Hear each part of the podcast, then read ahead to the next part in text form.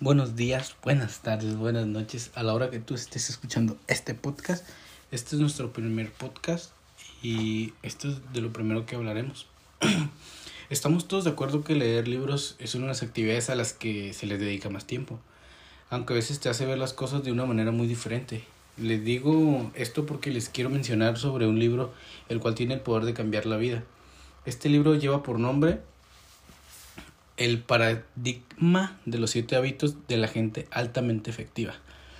Lo que este libro trata de decirnos es que el éxito consiste en ser capaz de mostrar hacia afuera los, los símbolos que caracterizan a una persona con seguridad y astucia. El primer hábito nos habla sobre ser proactivo. Este hábito nos dice que tienen que dividir su círculo en dos partes. Círculo de preocupación, donde se ubicarán cosas como la economía, lo que la gente piensa sobre ustedes, las opiniones de los demás, entre otras cosas. Y círculo de influencia, donde se centra en su actitud, su educación, las habilidades que han aprendido, sus hábitos y su entusiasmo. El segundo hábito nos menciona que tenemos que tener el fin el fin en mente. Estamos en sincronía que una de las capacidades de la mente es crear escenarios futuros, esto claro que nos permite elegir mejor nuestras próximas acciones. El tercer hábito expresa que tenemos que darle prioridad a las tareas o pendientes importantes. Este dice que es hora de llevar a, la realidad el segundo hábito, ya que tenemos visualizaciones las visualizadas las acciones y haremos todas aquellas tareas que nos proporcionarán mayores retornos en el largo plazo. El cuarto hábito habla sobre siempre pensar en win-win. Eso es ganar, ganar. Es el tipo de relación que tenemos que buscar. Este se basa en que siempre tenemos que tener una mentalidad de abundancia. Es posible establecer relaciones en las que ambas partes salen ganando. Estas relaciones son las más fuertes, duraderas, beneficiosas, las que crean verdaderas sinergias entre individuos y colectivos.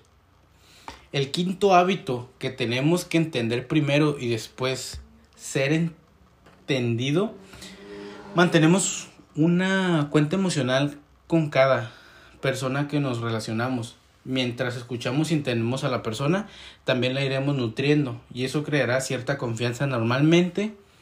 Vemos el mundo desde nuestra propia perspectiva y tratamos de ayudar usando nuestra visión, pero tenemos que darnos cuenta de que cada persona tiene una situación diferente.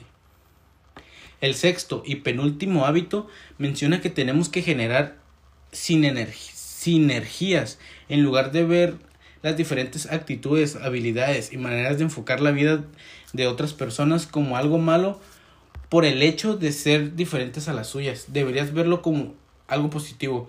Cuando, cuando éstas se juntan de manera adecuada, pueden formar algo mucho más grande. Para finalizar con estos hábitos tenemos el séptimo. El autor pone el ejemplo de una persona cerrando un árbol. Es una labor ardua y la llevará seis horas terminarla al ritmo que lleva. Cuando se le sugiere parar un rato para afilar la sierra para después avanzar mucho más rápido, la respuesta es que no tiene tiempo de parar para hacerlo. Lo que podemos retomar de esto es que por más ocupados que estén, Siempre será bueno parar un momento para observar y prepararse de la manera antes de continuar. Este es el primer resumen del primer libro y espero les haya gustado y nos vemos en el siguiente podcast.